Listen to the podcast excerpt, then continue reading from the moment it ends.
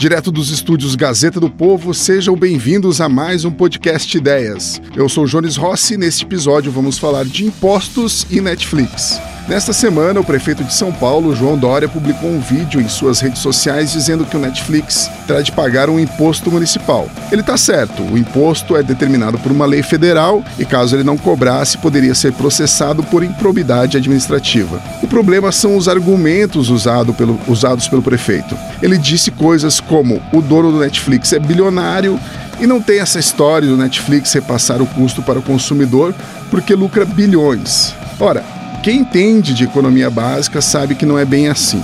Estão aqui comigo hoje para comentar o tema os blogueiros Leandro Narlock, Rodrigo Constantino e Alexandre Borges. Antes de começar o programa, convido a todos a assinar a Gazeta do Povo para ter acesso a conteúdos exclusivos, inclusive as colunas de Narlock, Borges e Constantino. Então eu vou começar aqui com o Constantino, que escreveu essa semana um texto a respeito no seu blog. O Constantino, qual é a falha básica no raciocínio do prefeito? Olá, Jones, olá a todos. E, e realmente, uh, muitas pessoas, quando eu escrevi esse texto que você mencionou, saíram em defesa do prefeito, né, que é alguém que eu andei elogiando, já andei criticando também, né? A gente precisa sair um pouco dessa mentalidade tribalista, né, de que é, ou eu estou 100% com a pessoa ou 100% contra a pessoa, mas enfim. Uh, vieram falar que ele não defendeu o imposto e coisas do tipo, que ele tinha a obrigatoriedade de cobrá-lo. Só que eles estavam ali missing the point. Né? O meu texto não foi sobre isso, meu texto foi sobre a explicação que ele deu. A, a, emenda saiu muito pior que o soneto. Quer dizer, ele veio falar isso aí que você levantou, né? Que a empresa, por lucrar muito, pode muito bem absorver esses impostos, faz parte e não tem nada que repassar para o consumidor. Ora, qualquer pessoa que tem o mínimo conhecimento de economia sabe que quem paga imposto é sempre o indivíduo, né? As empresas são, são instrumentos de de transmissão de um lado para o outro. Né? Elas executam um serviço, arrecadam e depois distribuem. É, e como vai ser distribuído isso entre funcionários, sócios e governo e fornecedores tudo mais é que vai ser definido.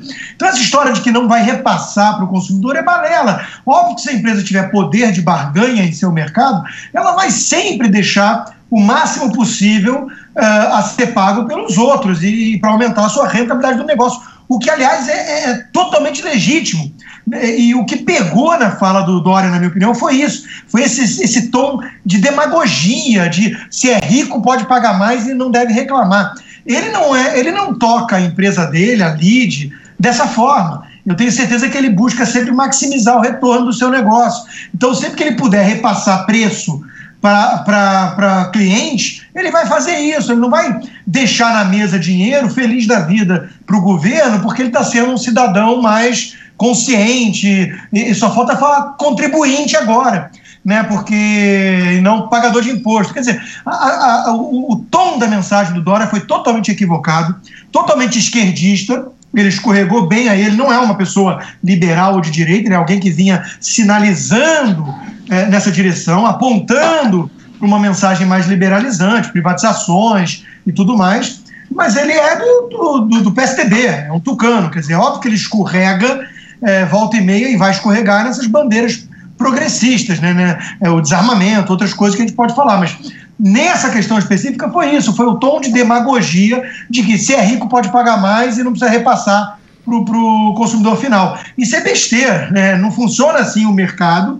Ele sabe disso, no fundo, porque a empresa dele é, é, não age dessa forma, e, e, foi um tiro totalmente no próprio pé. É, revoltou um monte de gente do meio liberal que saiu em defesa do liberalismo e contra é, essa demagogia barata, típica de esquerda, que a gente está tão acostumado no Brasil, infelizmente.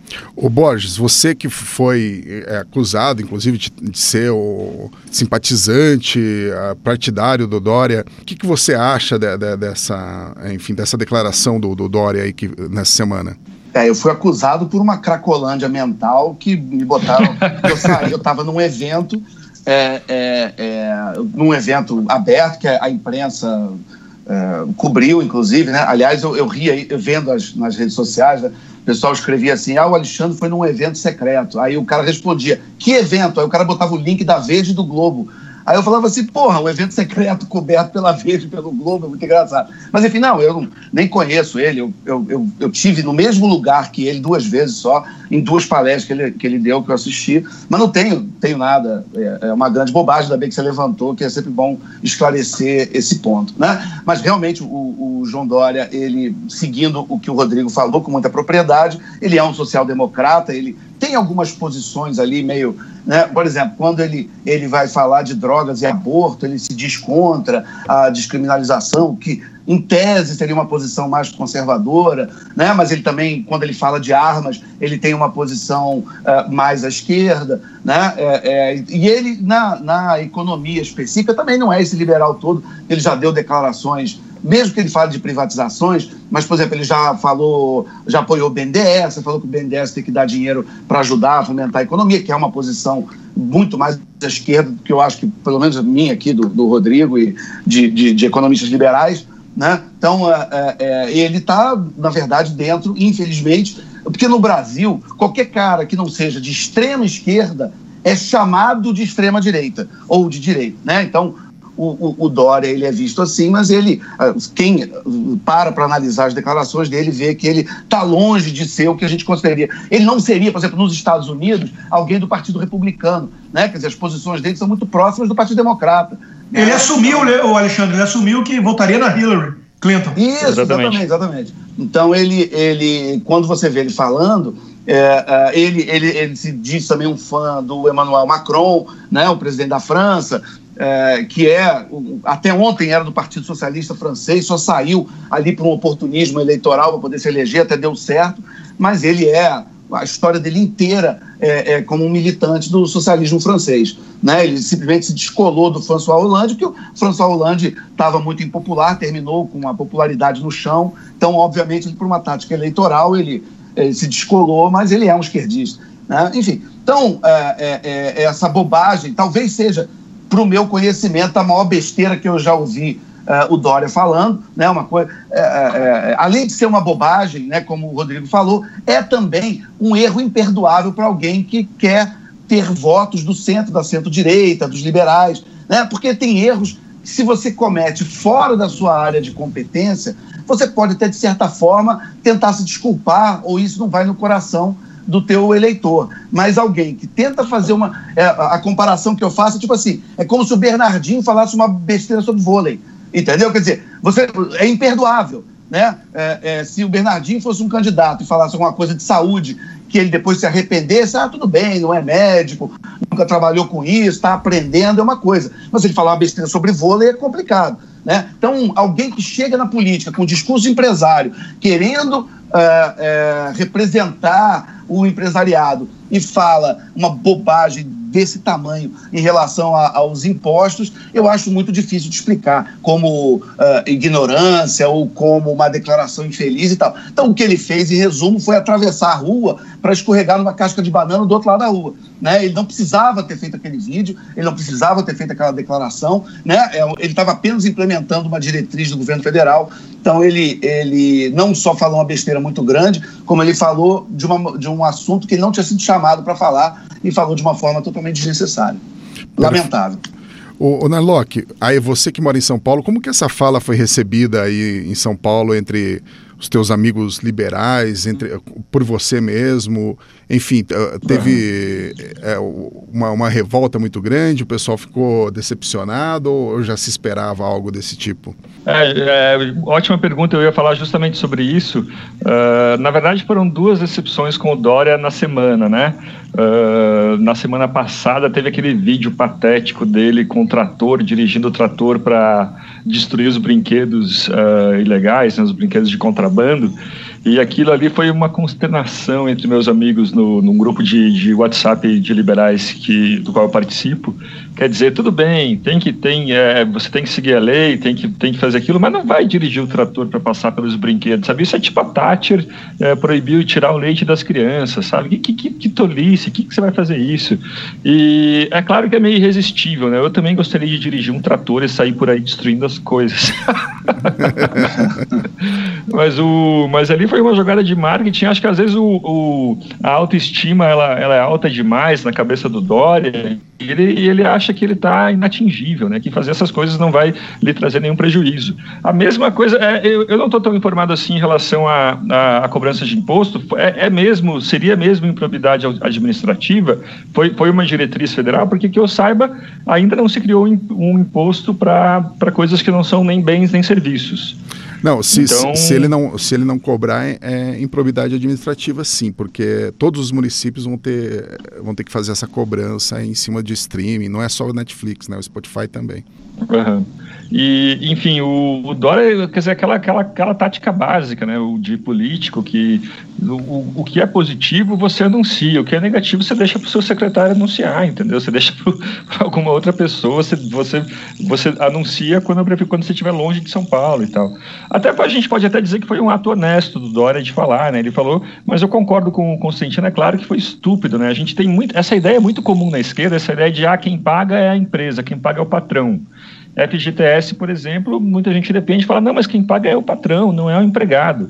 Isso é uma bobagem, porque assim você diminui a demanda por trabalho, com menos vagas, as pessoas, te, uh, os trabalhadores têm menos vagas a, a disputar, a, a, a, conseguir, e eles, têm que, eles são obrigados a diminuir o, o o, aceitar salários menores. A mesma coisa com condomínio em prédio, por exemplo. Né? Não adianta você falar assim, ah, quem paga é o inquilino. Se o condomínio for muito alto, o inquilino não vai querer pagar, ele vai, ele vai procurar um concorrente. Então, o proprietário vai ser obrigado a diminuir o preço, ou seja, os dois acabam pagando, né? Geralmente, a parte mais inelástica, né, aquela cuja demanda diminui menos uh, de acordo com o aumento do preço, ela, ela, ela paga mais. Por exemplo, imposto sobre, sobre jatinho, ele, ele fere mais as empresas, mais o vendedor de jatinho do que a pessoa, né? Porque você pode, então não vai ser hoje que eu vou comprar esse barco de luxo ou esse jatinho. Já imposto sobre água, todo mundo precisa de água a demanda é inelástica, né? Então, geralmente é o consumidor que paga mais. Nesse caso, o Netflix, eu não sei quem, como seria dividido, quem pagaria mais nesse caso. Alguém disse que seria mais o, o consumidor, mas eu não estou por dentro. Uh, enfim, é, a, acho a grande questão é, é que por mais liberal que um político seja, quando ele chega no poder, é aquela frase, né? Esses são os meus princípios, mas se vocês não gostarem deles, eu tenho muitos outros.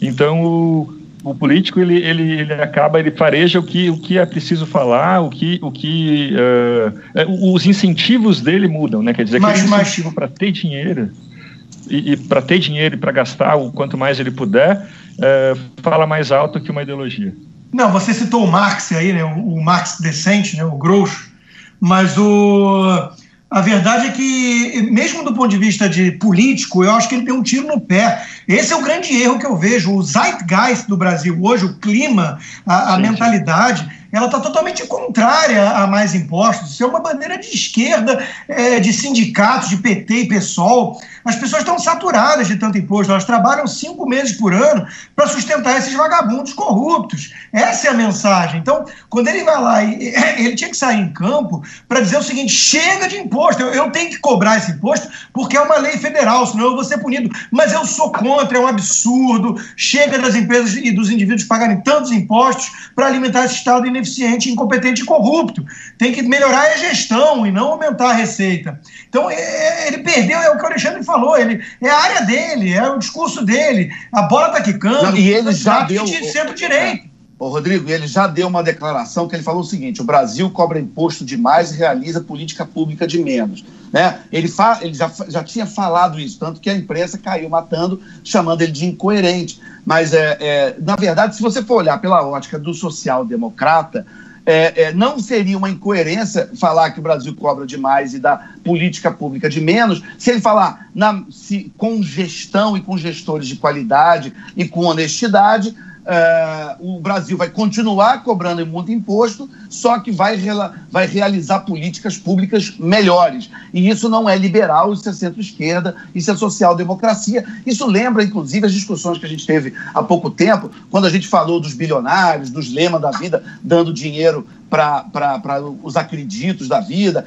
essa ideia de que, ah, não, nós vamos tirar os sindicalistas uh, cleptomaníacos e vamos botar a turminha de Harvard é, é, e os, vamos dizer, a, a, burocracia iluminada, bem treinada, e eles vão, então, não diminuir o tamanho do Estado, mas transformar o Estado num Estado eficiente. Você quer ter essa discussão? A gente pode ter, mas essa é a posição clássica da centro-esquerda social-democrata. Perfeito, isso, é, isso é muito tudo, importante que é tudo menos Sim. uma posição liberal. O liberal ele quer menos imposto. Eu acho até que existe uma discussão. Como o Brasil tem uma carga tributária muito alta, eu até entendo, por exemplo, quando se fala do Uber com o taxista, que o Uber estaria pagando menos imposto que o taxista, ou do camelô que está parado na porta da loja com produto contrabandeado, fazendo concorrência com o cara que tem loja, paga IPTU, paga CLT do funcionário, ou até quando aqueles navios cruzeiros eles param ali na orla, por exemplo, de, de Copacabana, ali no, no, no Oceano Atlântico, de frente para os hotéis, onde os hotéis estão pagando carga, é, é, é, legislação trabalhista brasileira, carga tributária brasileira, e aquele cruzeiro que tem, um, a, vamos dizer, a CNPJ dele lá no, no, numa, nas Ilhas Caimã, sei lá, num lugar desse, ele tem uma vantagem competitiva em relação àqueles hotéis da Orla muito grande. Ok, eu entendo essa discussão, eu entendo esse argumento, mas a luta do liberal é para diminuir a carga do hotel, do taxista e, e, do, e do lojista, e não aumentar do Uber, aumentar do, do, do, do concorrente que está é, oferecendo um serviço com menos imposto. Então, olha só, é, esse é o ponto. Ele, ele foi na direção errada. A gente pode ter até uma, uma concordância em termos de diagnóstico, porque realmente é, é, é você tem um lojista que está pagando todos os seus impostos e para um camelô na porta que não paga imposto nenhum para vender produto contrabandeado, é, é uma concorrência desleal? Eu concordo que é. Mas então vamos melhorar a vida do lojista. Exato, senão você é, senão você está que nem aqueles empresários lá, Benjamin Steinbrück e a Fiesp, que, é, em vez de atacar as causas do custo do Brasil, legislação trabalhista, carga tributária e tudo isso que a gente conhece, a burocracia, eles vão lá e pedem compensação do BNDES, subsídios, protecionismo. Então é exatamente isso que a gente tem que evitar, senão a gente está embarcando nessa mesma. É, nesse mesmo discurso, a mesma narrativa da, da esquerda. Né? Ah, não, o problema está aí, mas eu não vou atacar o problema, então eu quero aqui. E, e fica até uma dica para um bom podcast nosso de debate sobre sonegação. Dado que é esse o cenário que nós temos, e aí? É legítimo sonegar ou não? Um liberal defende o império da lei o libertário já acha que é quase um mecanismo de legítima defesa sonegar num ambiente desse. Isso é uma outra boa discussão. A discussão aqui não é se a empresa tem o direito de sonegar ou não. A discussão é que o discurso de um liberal jamais deveria ser: ah, já que tem isso tudo, vamos celebrar mais imposto. Concordo com o Alexandre nisso. O Narlock tinha é, uma coisa é, para falar. Me parece que o, o, caso ali, ele podia. O melhor argumento de cobrança do imposto do Netflix é a da isonomia, né? Como, como o Borges disse. Se, eu, se a Globo paga imposto, por que, que o Netflix não pagaria? Então ele podia propor, por exemplo, diminuir um pouco o imposto da Globo e criar um imposto para o Netflix, né? Fazer alguma, alguma coisa assim, mas ele passou longe desse argumento, que era o mais sensato ali no caso. Aliás, você tocou num outro ponto importante. A Globo, por exemplo, estava outro dia fazendo campanha pró-CLT né? o que lembra também esse tipo de economia, que não é uma economia liberal, onde a, a, a, as grandes corporações do país elas defendem regulação, defendem é, carga tributária, porque elas sabem que isso impede a, livre concorrência e o surgimento de players entrantes. Né? Então, é, é, é, na verdade, o que também não é uma posição liberal. Então, é, é, importante a gente estar, tá, até para o nosso ouvinte, a gente é, bater nesse ponto, porque a gente vive o que é aquela história da janela de Overton, onde o Brasil ele só está admitindo uma posição de extrema esquerda e uma, contra uma posição de centro-esquerda que é chamada de, de liberal ou de direita. É como se a gente estivesse naquela briga entre bolcheviques e mencheviques, ou entre girondinos e jacobinos, e parece que a gente está pegando todo o espectro ideológico quando na verdade nós estamos discutindo apenas pequenas variações dentro do estatismo da esquerda. Os 50 tons de, de rosa, né, ou de vermelho. É bom deixar claro, o, o, Dória não é um liberal. Ele tem alguns discursos mais liberais, mas ele não é um liberal. Isso tem que ficar muito claro e nunca foi dito o contrário no meu blog. Tem muita gente que veio me cobrar do outro lado, né?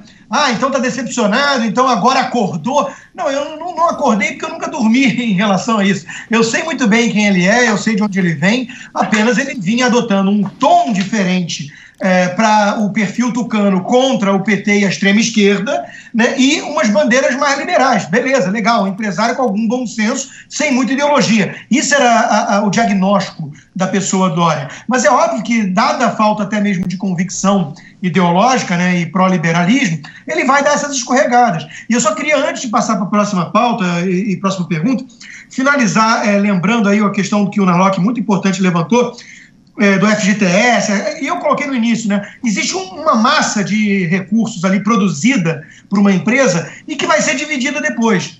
É fundamental as pessoas entenderem isso para não caírem nas falácias de sindicatos do tipo, vamos criar é, conquistas legais né, trabalhistas, 13 terceiro, 14 quarto, licença isso, licença aquilo, é, e, e, vamos dividindo cada vez mais aquele mesmo bolo que já vai para o trabalhador. É aquela brincadeira, pô, divide a pizza em 12 fatias em vez de 8, porque eu estou com muita fome. É mais ou menos isso que as pessoas precisam entender. A empresa gera um, um recurso dentro das limitações do mercado. Como é que vamos dividir esse recurso é que está em pauta.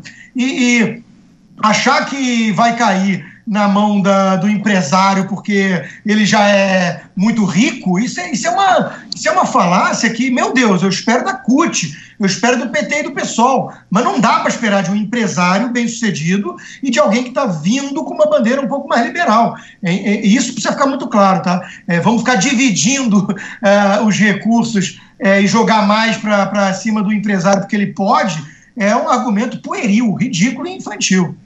É, aliás, então, só para é, deixar muito claro para o nosso ouvinte, o que, que a gente está falando é o seguinte: o que, que, aba o que, que baixa preço? É livre concorrência, inovação e ganho de produtividade. Tá? Então, é, é, essa história de, de, de querer brincar de, de, governo, ficar se metendo com preço e querer controlar na canetada. Quem viveu o plano cruzado sabe o que, que dá essa brincadeira. E quem viveu agora a, a Dilma se metendo no mercado de energia e, e, fazendo a intervenção que ela fez, e que basicamente quebrou o país, e que é, é, os prejuízos podem chegar até 100 bilhões de reais, só especificamente com essa barbeiragem da, da, da, intervenção no mercado de energia, é, é, que tem que entender que não se controla preço na canetada, não se baixa preço na canetada, e o que a única coisa que o Estado tem que fazer é não atrapalhar, sair da frente e deixar a livre concorrência e, e ajudar que tenha aí sim uh, condição para que o Brasil tenha inovação, pesquisa, tecnologia, que o, o, o, trabalhador brasileiro tenha ganhos de produtividade, e aí sim você tem uma economia mais vibrante, com crescimento e com ganhos reais e com crescimentos reais. E aí sim, com esse ganho de escala, você tem preços em queda. É, Perfeito. É, é, a Venezuela, né? A Venezuela foi o melhor exemplo de congelamento de preços fracassado para variar. Mais um, né? Tem um livrinho chamado 40 séculos né, de, de experiência de, de, congelamento de preço. É ridículo. O Hélio Beltrão, seu amigo mais liberal, aí também pegou por essa linha. Acusou o socialismo doriano, que ele disse. Acusou o Dória de defender quase ali, um intervencionismo na política de preços de uma empresa. Né? Isso é muito grave. Isso é muito grave.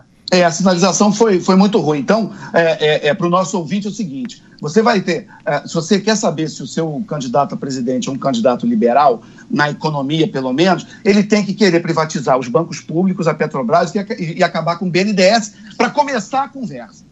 Entendeu? Se ele não quiser privatizar banco público, não quiser privatizar Petrobras e não quiser acabar com o BNDES, ele pode ser qualquer coisa menos liberal na economia. E ser é, contra é, qualquer aumento de imposto. Com qualquer. Tem um amigo nosso, Paulo Figueiredo, que ele já escreveu no, no, Facebook dele que tinha que empalar em praça pública quem defende aumento de imposto num país como o Brasil. Obviamente brincando, mas é, a mensagem é essa. Quer dizer, não, não dá. Eu já escrevi muito sobre isso também. É indecente e imoral, para não dizer, obviamente, antiliberal alguém defender mais imposto num país como o Brasil. Não tem como aplaudir aumento de imposto. Não tem como. Aqueles economistas cabeça de planilha que fazem a continha da equação e ah, a receita caiu e precisa ter a, a, o equilíbrio Nossa. fiscal, então vamos aumentar imposto. Esses economistas são todos tucanos. É tudo tucano, não é liberal, tá? Fica muito isso. claro isso. Não tem economista liberal no mundo que fique aplaudindo aumento de imposto, ainda mais num país como o Brasil. Então eu vou aproveitar o gancho para a próxima pergunta. Que tem historicamente o pior retorno de imposto do mundo, ou um dos piores do mundo também. Isso é bom que se lembre. É bom que se lembre bem isso mesmo também. Então eu vou aproveitar o gancho para a próxima pergunta. É, vocês não acham que o, eleitor brasileiro ele está meio num mato sem cachorro? É, quando ele ele pelo menos o eleitor brasileiro que tem tendências liberais e que preza por, justamente por isso que ele quer ver mais empresas estatais é, privatizadas, que ele não aguenta mais a carga de impostos e ele olha assim para as opções que, que a gente tem aí se, se alinhavando para 2018 e daí, poxa, não, não, cadê os nossos candidatos liberais? A gente tem algum candidato liberal para 2018? Eu, come, eu passo a pergunta para o Narlock, que estava começando a falar disso. Não, acho que sim, acho que a gente tem, talvez aí o João Amoedo seja do Partido Novo, seja um candidato liberal, uh, provavelmente, né, eu espero que ele seja, uh, acho que alguns outros, talvez Caiado, se sair, sejam não tão liberal quanto o Amoedo, mas também, uh, a questão aqui, será que o brasileiro é de fato liberal? tudo bem, as pessoas estão cansadas de impostos, mas, por exemplo, ontem, essa semana, a gente teve um programa do PROS na televisão, uma propaganda política, e eles, o partido fala que é um absurdo para o Brasil exporta uma tonelada de soja para conseguir, cons conseguir comprar um telefone celular da China. Então, nós temos que ter uma política industrial e tal, quer dizer, aquele papo nacionalista de fechar o país é, na verdade, ele é muito sedutor também, né? Ou a ideia de que de serviços gratuitos, isso não só no Brasil, mas no mundo todo, ela seduz. Então, acho que os políticos eles parejam isso muito bem. Eles sabem que eles têm que oferecer coisas que parecem grátis, né? E, e vão atrás desse público. Uh, seria ótimo. Na verdade, é uma pena tudo isso que aconteceu essa semana, porque o Dória, o, o que me, o que me entusiasmou com ele no começo é que ele não teve medo de impor na agenda, na agenda pública a privatização, e falou com todas as letras, isso aqui é privatização.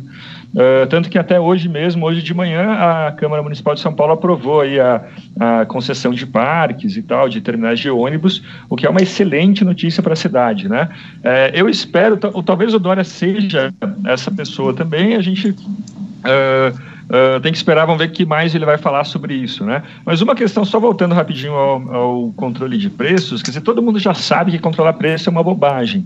Mas aí quando chega, por exemplo, em plano de saúde, as pessoas falam, ah, não, não vai poder deixar a empresa uh, operar livremente. O que a gente vê hoje, a prateleira, o que a gente está vendo hoje é a prateleira vazia dos planos de saúde. Não tem poucos planos para pessoa física, por exemplo. Mas, enfim, é, eu, as minhas apostas para candidato liberal são essas, ou, ou o, o, o João Moedo e, no máximo, com alguma benevolência, o Dória. E quais as características é, do, do candidato liberal? Né? O, o, João Dionísio Amoedo, bom, eu sou muito próximo a ele, né? Ajudei informalmente muitas coisas no Partido Novo, fui um entusiasta, é, me filiei, para ser sincero, e, e hoje mesmo eu estava vendo uma entrevista dele na Band News, e, e, ele defende com muita propriedade as bandeiras liberais. Né? Mas quando pergunta se é de direita ou esquerda, ele foge um pouco disso, né? ele não, não, assume, porque há de fato muita deturpação nesses conceitos. Ele prefere defender os princípios. E os princípios que ele defende é aquela história, são se late que nem cachorro, anda que nem cachorro, abana o rabo que nem cachorro, pode dar o nome que quiser, mas é cachorro. Né? Ele defende ali o quê? Cidadão máximo versus Estado mínimo. Ele quer menos paternalismo estatal, menos intervenção, ele é contra qualquer tipo de Estado empresário, ou seja, privatiza tudo é, e deixa o Estado focar em suas funções precípuas básicas. Isso é bandeira liberal, tá? Então, ele é um liberal, né, na economia principalmente. É, seria o, o, grande candidato liberal, não sei se vai ter a mesma expressão, obviamente. É um partido novo, pequeno. Uh, e, e, é o que temos hoje, né? Pelo menos tá, os ventos de mudança estão aí. Né? Até outros candidatos estão tendo que é, falar um pouco mais uma mensagem liberal, porque as pessoas cansaram. Mas sobre o que o Narlock apontou e está coberto de razão, há uma esquizofrenia na população, mas isso não é no Brasil, isso é no mundo. As democracias representativas de massas, elas vivem esse dilema. O governo ele é o quê? Ele, é um, ele promete é, mundos e fundos para concentrar benefícios e dispersar custos. É, é, é, isso, né? As pessoas odeiam o Estado, né, mas amam odeiam os políticos, desculpa, né, porque são de carne e osso, estão vendo ali os defeitos, mas amam a abstração, Estado. Ah, qual é o problema? Qual é a solução para o problema X, Y, Z? Mais Estado, passa uma lei, mais recurso público. Qual o problema pra, é, solução para a educação? Mais governo. Então, é muito natural cair nesse, nessa esquizofrenia. Né? Ah, eu, eu, eu, eu detesto pagar tanto imposto, mas eu acho que a solução para tudo é mais governo. O livro do nosso amigo Bruno Garchagen fala muito disso. Né? Pare de acreditar no governo. Ele trata desse dilema. Então, eu não vejo isso como uma coisa brasileira ou do brasileiro ser anti-liberal ou não.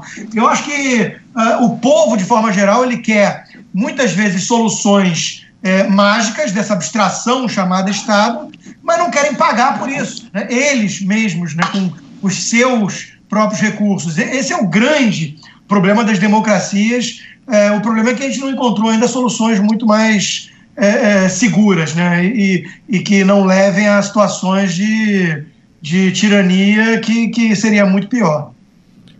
Borges.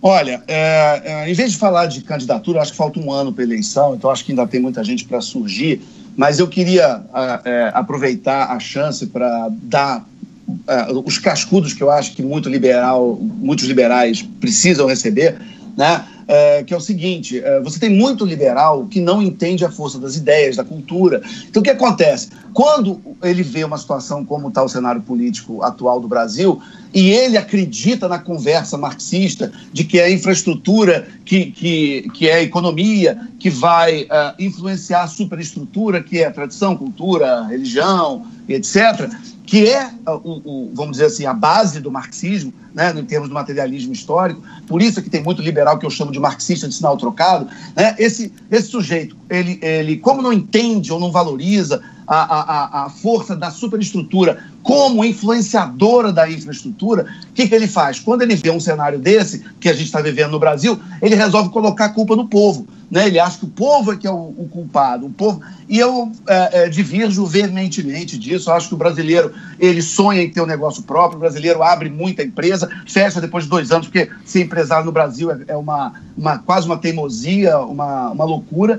Né? A gente vê uma parte da elite empresarial brasileira que até diz que é de direita ou diz que é liberal, mas não põe um real em projeto cultural ou, ou, ou jornalístico de direita, é, é, por não entender. Né? Então você tem uma parte dos, dos é, empresários ou dos ricos do Brasil que gostam do Estado inchado que de alguma forma se beneficiam dele, e você tem uma outra parte é, que não, que quando percebe o tamanho do problema, ele resolve ele mesmo se jogar diretamente na política ou em algumas iniciativas diretas, em vez de apoiar, na verdade, a cultura. E aí a gente chega nessa situação maluca que a gente está, onde, é, por exemplo, o Lula, em 2009, um ano antes do, do fim do mandato dele, da eleição de 2010, ele deu uma declaração dizendo que ele estava feliz que, que não ia ter um candidato de direita. Ele tinha razão. Né? Quer dizer, naquela eleição que a Dilma ganhou em 2010, você não tinha um candidato como até hoje você, a gente tem dificuldade de achar candidatos de direita, mas não porque o povo não seja, ou porque o povo brasileiro goste de Estado,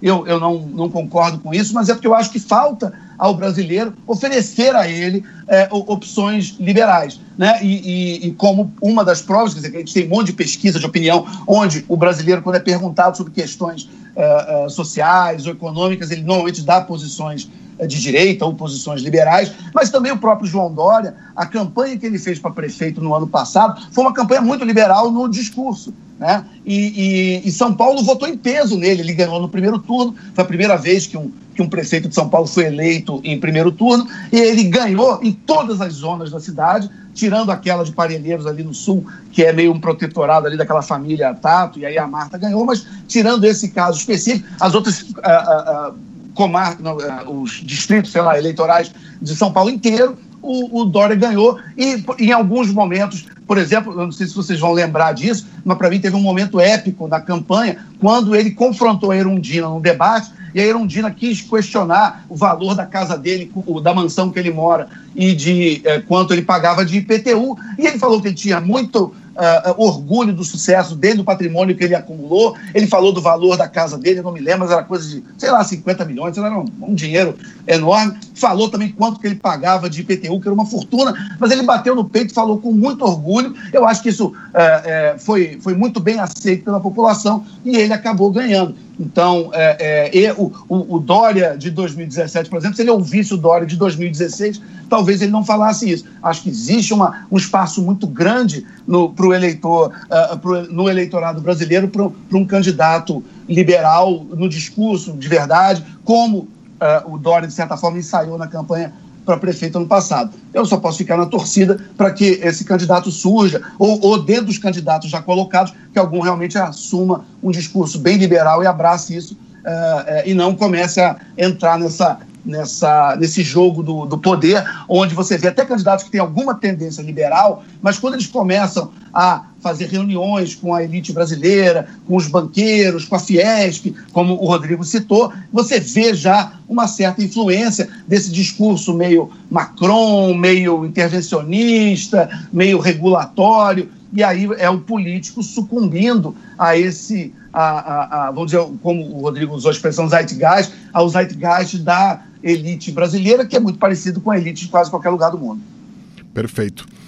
É, vocês acham que o, o, o, um pouco da revolta que houve com, com, com a, o discurso do, do, do, Dória teve a ver também com a questão do Netflix oferecer um serviço que o brasileiro é um serviço, vamos dizer assim, um, um custo um custo ok, né, pro, pro, pro, um custo acessível e também é a questão de ser é, um serviço que, que, que, é um bom serviço para o brasileiro, assim, do, um, acessível a um preço barato e, e, que funciona bem. Você acha que o brasileiro não estava muito acostumado com esse tipo de coisa e daí o, o, teve um pouco, de, um pouco a ver com essa questão de ser de, de, o brasileiro não está acostumado a receber esse tipo de serviço?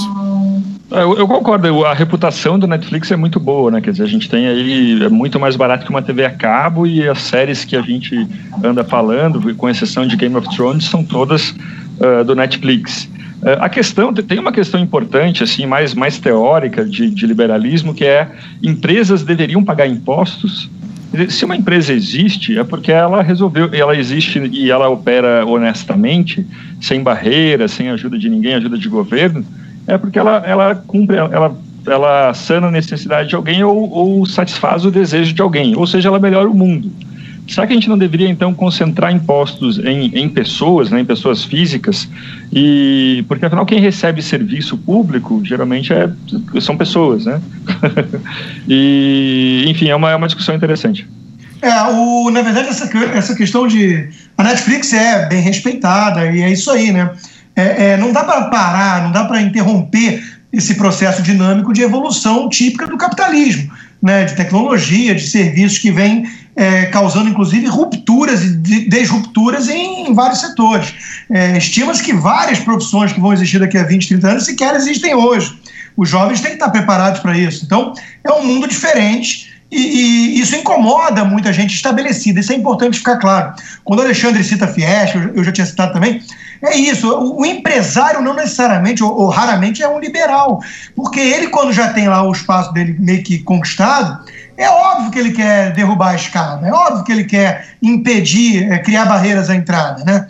Porque ele está lá bem, ninguém gosta muito de competição, né? O indivíduo também não gosta de competição quando está disputando uma vaga numa empresa.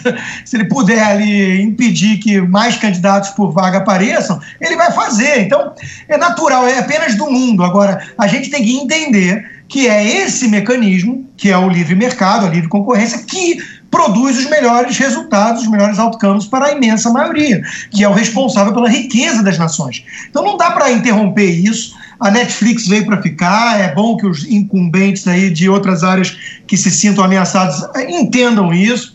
E vários outros, o Uber para os taxistas. O que você tem que fazer é isso, reduzir a burocracia dos taxistas, é, o preço de licença é um absurdo, a gente sabe que é máfia é ligada a políticos e por aí vai. Então, é que nem paraíso fiscal, né? Os, os países grandes tentam se unir contra os paraísos fiscais, porque é, ficam oferecendo menos impostos. Só que aí você tem concorrência, às vezes, em países um pouco mais liberais, como o próprio Estados Unidos, dentro do próprio país. Os estados. Delaware tem menos imposto e Flórida tem menos imposto do que Califórnia. Então você começa a gerar competição interna. Isso também é bom. Por isso que eu nunca gostei do, do, do, termo guerra fiscal, né? Porque parece que guerra é uma coisa ruim. Não, guerra fiscal não é ruim. Deixa os estados disputarem quem é que vai atrair empresa e, e empreendimento. Concordo. Né? Então é, é isso aí, que isso que tem que ficar claro. O, o processo de destruição criadora, como dizia Schumpeter em relação ao capitalismo, ele é muito doloroso, ele é árduo, ele, ele incomoda, ele tira da zona de conforto indivíduos e empresas. Agora, não tem alternativa.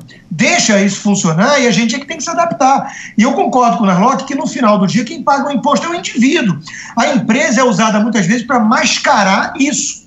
E aí começa todo tipo de demagogia. O que mais existe no mundo é governante político oferecendo benesses com chapéu alheio usando as empresas para isso. Você quer ver um exemplo claro, né? Ah, quem, quem pode ser insensível a ponto de achar que certas minorias não precisam de, de uma ajuda, né? Ah, vamos criar vagas garantidas, cotas, né, para deficientes físicos, por exemplo.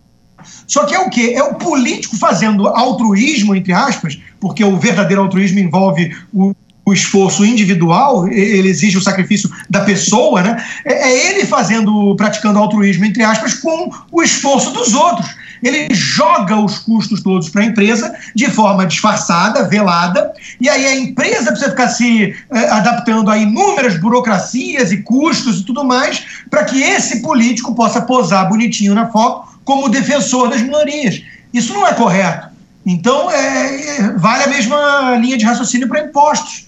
Né? Os governantes ficam querendo posar de defensores de, de inúmeras causas sociais que precisam de mais recursos e fazem com que as empresas tenham que pagar por isso com esse discurso canalha, cafajeste, de que a empresa pode porque é rica, sendo que por trás da empresa estão indivíduos, a começar pelos próprios trabalhadores. Nós vimos essa semana uma coisa linda. Eu queria fechar destacando isso para os nossos ouvintes. Nós vimos funcionários de uma empresa, a Guararapes, do grupo Riachuelo, no Nordeste, lá em Natal, é, no, no, é, no, em Natal, no Rio Grande do Norte, né, é, fazendo um protesto de 5 mil pessoas que se reuniram em praça pública para contestar o Ministério Público do Trabalho local que estava querendo destruir a empresa com multas e tudo mais milionárias por coisas que os trabalhadores não reconheciam como é, justas, como legítimas. E os sindicatos se unindo ao Ministério Público, ou seja, ao Estado,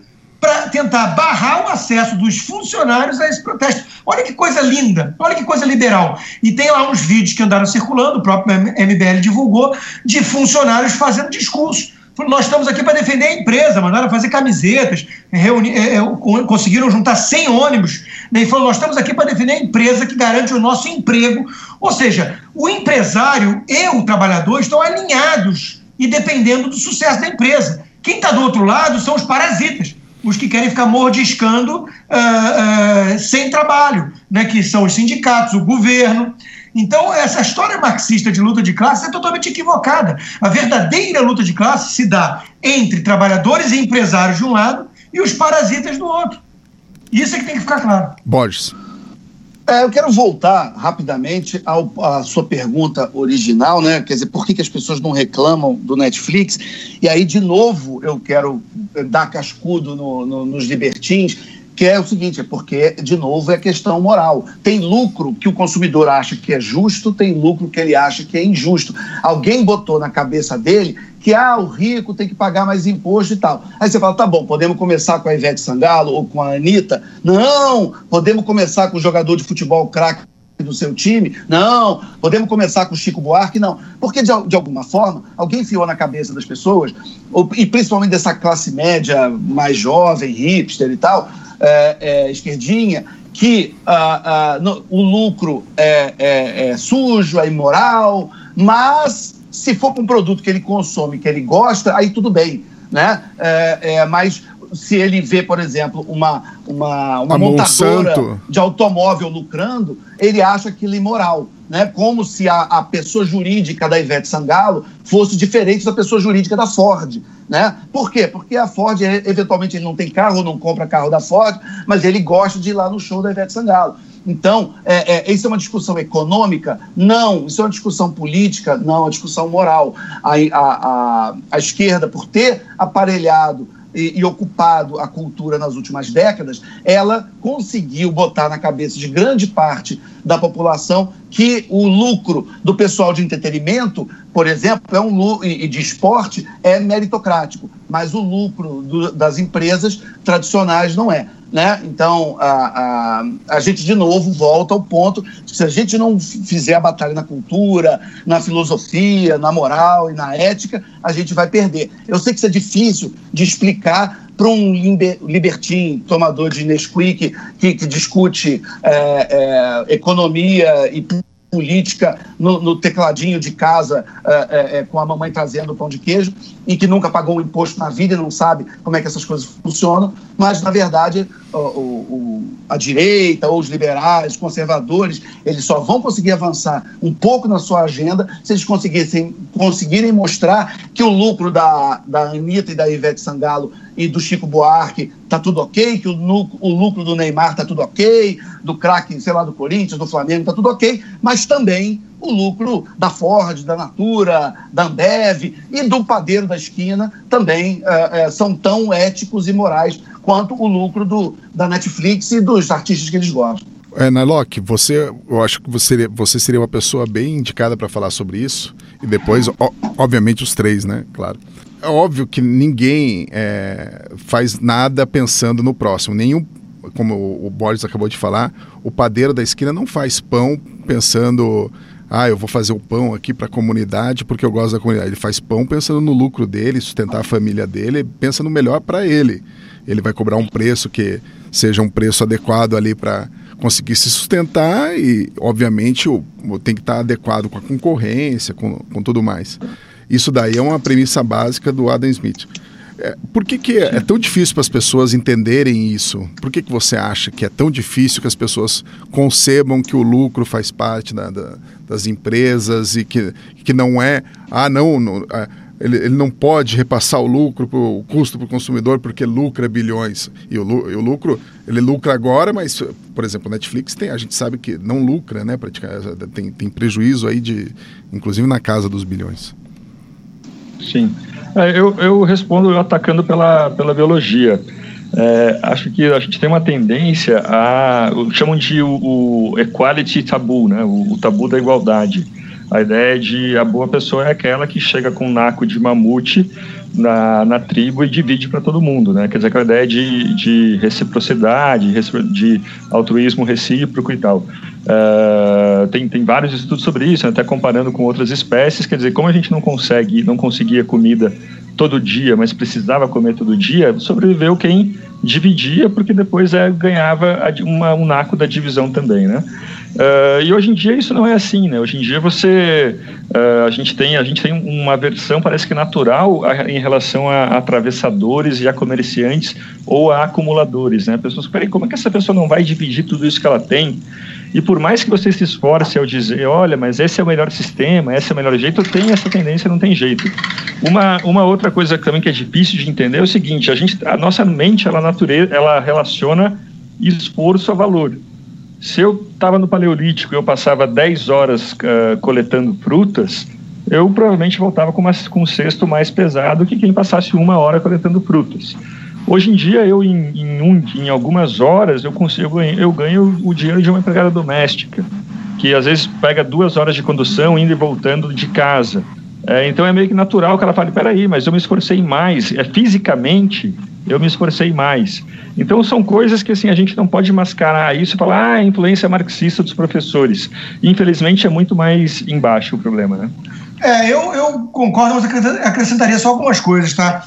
A, a, frase do, do, Adam Smith é não, não é da benevolência da açougueiro, do padeiro que esperamos, né, o nosso jantar, e sim dele preocupado em atender seus próprios interesses, alguma coisa nessa linha.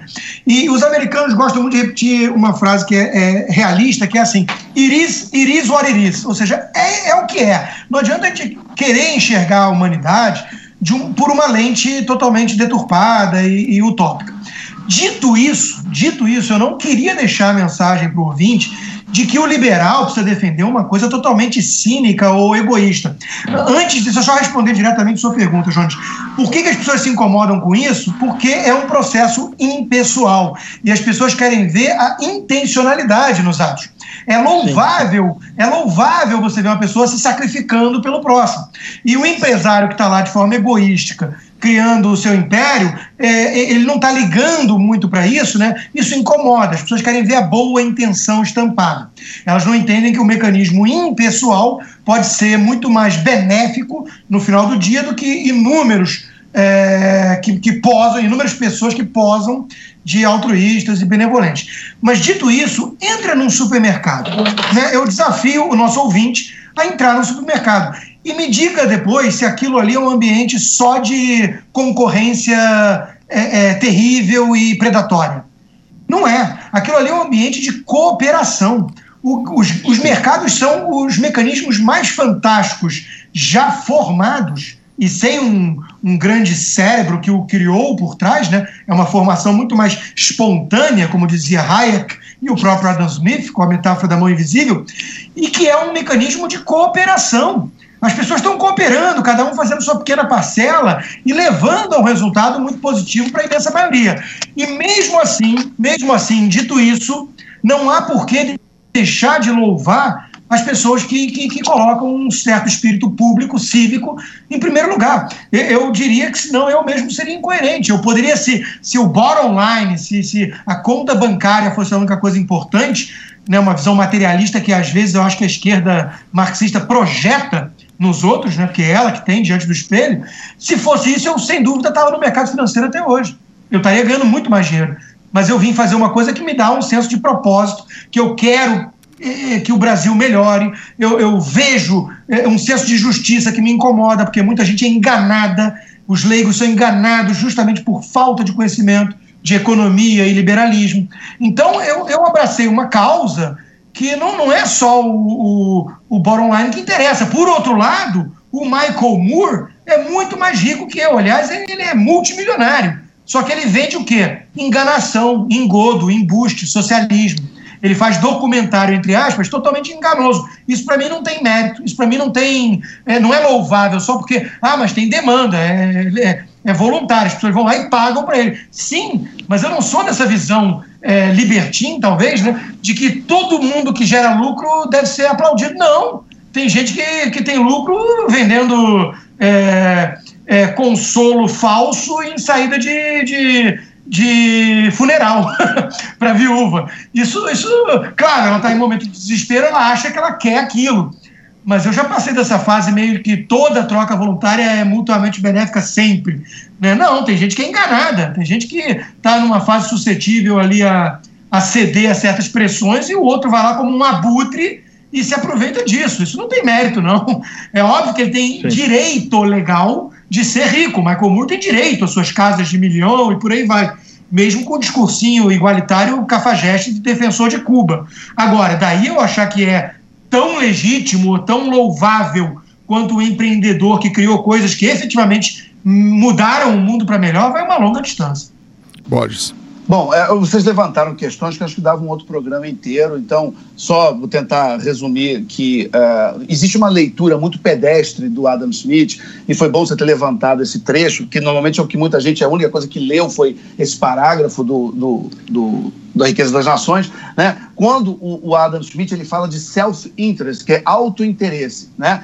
O autointeresse, tem muita gente que entende de uma maneira estúpida de achar que isso é egoísmo, né? E, e virtude do egoísmo, isso é uma, uma bobagem, né? Quer dizer, autointeresse é você cuidar do seu interesse, mas não necessariamente é um jogo de soma zero, onde o outro lado está perdendo, né? O, o egoísmo já é mais isso. O egoísmo é quando você uh, uh, cuida do seu interesse a despeito e muitas vezes no prejuízo de quem está do outro lado, né? Então existe uma diferença. Por exemplo, a, a gente tem que respirar. Você respira pelo alto interesse de continuar vivo, mas você não está roubando oxigênio de ninguém. Né? Quer dizer, quando a gente está aqui gravando um podcast, trocando ideias, vai todo mundo, de certa forma, sair um pouco mais rico e ninguém perdeu nada. Porque a gente está fazendo uma troca voluntária onde está todo mundo ganhando no final. A gente está cuidando do próprio interesse e, ao mesmo tempo, não estamos tirando nada de ninguém. Então, é, é, infelizmente, isso é um, é um ponto também que é importante, teórico, já que a gente também falou algumas coisas de teoria, mas a, a, o, o, pensamento conservador liberal, quando ele fala da benevolência do açougueiro, é o contrário, é mesmo que o açougueiro seja egoísta ou ele não esteja pensando no, uh, de uma forma altruísta no consumidor, o, o, a economia liberal, ela canaliza esses sentimentos e, de certa forma, obriga o açougueiro para que, se ele quiser continuar no mercado, que ele uh, engula o seu próprio egoísmo e faça e preste um bom serviço para o consumidor dele. Agora, naquele ponto do, no Narlock, quando ele fala de biologia e tal, então também tem um ponto que foi trabalhado, inclusive, pelo Hayek, e nesse ponto o Hayek e o Mises, eles vão para direções diferentes. Eu diria que o Mises é um pouco mais, é, nesse sentido, um pouco mais do lado do, do da infraestrutura é, influenciando a superestrutura, mas o Hayek, ele entendia ordem espontânea,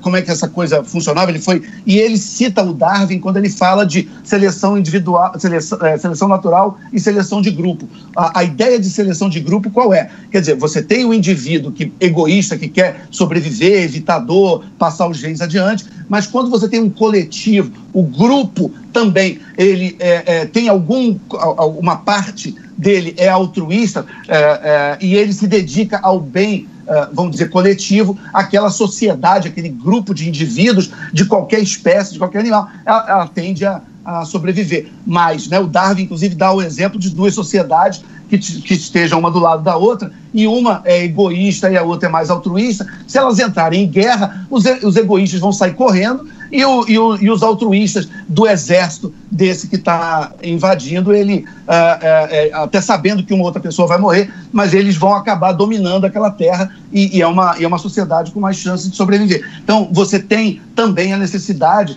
de haver um, um, um, um, um interesse individual casado com algum tipo de altruísmo e pensamento na família, no próximo, nos filhos, na comunidade, no vizinho é, e na sociedade como um todo. Isso aí daria um outro programa inteiro. É, isso, mas é bom que le, pelo leiam, menos... leiam Teoria dos Sentimentos Morais de isso, Adam Smith. Isso, isso. As pessoas só é. leiam Riqueza das Nações, mas esse é o livro primeiro e talvez é. mais importante. Aliás... E o Hayek também, né? O, o Hayek, ele, ele fala, quando ele explica o conceito de, de ordem espontânea, ele também vai falar de, de seleção de grupo e ele vai, é, é, é mergulha nesse nesse, caminho. Então, é, é um convite aí para o pessoal para dar uma. É, e não por acaso também, olha a história, vejam quais são as sociedades que deram certo né? E você vai ver que as sociedades que deram certo, elas têm um sentimento de nação, de patriotismo, de confiança é, entre os agentes sociais, tem o que os sociólogos chamam de capital social, né? Onde você tem a, a, muita a, associativismo voluntário, né? A ideia de que você confia e ajuda e as pessoas se ajudam e essas sociedades são viáveis Uh, uh, no, no, médio e longo prazo. Eu vi isso em loco aqui durante o furacão Irma. É impressionante a diferença. É, bom ponto. é um bom livro para ver quais sociedades deram certo. É Armas, Germes e Aço, né, do Jared Diamond. O Narlock conhece bem esse livro. Uma visão, uma visão um tanto coletivista, talvez, do Jared Diamond. É um bom livro, muito instigante mas eu acho uma visão um pouco determinista da natureza, o crescente fértil, uma coisa meio coletivista que deixa fora da equação ali a volição humana, né? Justamente a... Eu prefiro, é, eu prefiro indicar o Tocqueville, né? A Democracia na América, que talvez seja o melhor livro já escrito em todos os tempos sobre os Estados Unidos, escrito por um aristocrata francês, mas ele, quando foi o que impressionou o Tocqueville, quando ele teve nos Estados Unidos ali na década de 30 do século XIX, que ele viu essa, essa sociedade civil vibrante nos Estados Unidos, as pessoas não esperando o Estado para nada e se ajudando e resolvendo os próprios problemas. Aquilo ali é a essência do, do chamado sonho americano. Isso, ele chama de associa associações voluntárias e que, ele, e que ele acredita o cristianismo, tá? Por isso, deixa isso, claro. Isso. Chegamos ao fim de mais um programa Ideias, de um podcast Ideias. Obrigado pela audiência e até semana que vem.